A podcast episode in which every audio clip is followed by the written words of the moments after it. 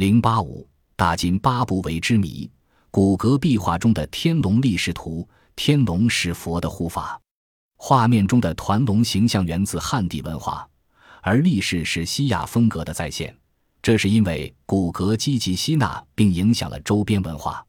津巴布韦南部灌木丛生的地区，一座被遗弃的神秘莫测的石头古城，早已轻移而变为废墟。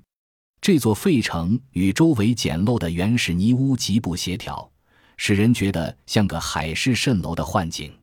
其名起源不详，在当地马绍那人的班图语中是“石屋”的意思。津巴布韦共和国即得名于此。这座废城亦称大津巴布韦。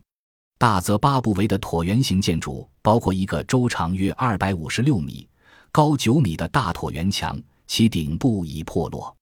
花岗岩排列整齐，其间无毡阶迹。六个精美入口打破了废墟的连续性，而展现通道和整个阶梯的迂回曲折。这个壮观的圈地内有一颇具特色的第二道墙，长九十一米，其中有零九十二米与一道较高的圆弧形墙平行，形成一条长长的险恶通道。后渐变宽，最后进入一个半封闭的地方。即所谓的圣圈，这里耸立着锥形塔。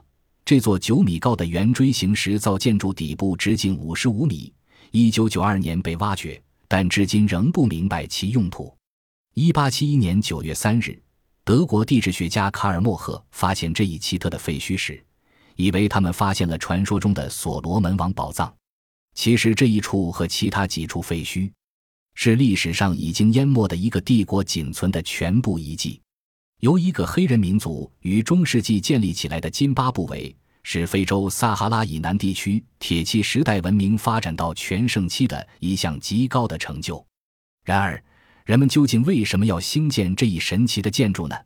大津巴布韦究竟深藏着什么奥秘，至今仍无人知晓。本集播放完毕，感谢您的收听，喜欢请订阅加关注，主页有更多精彩内容。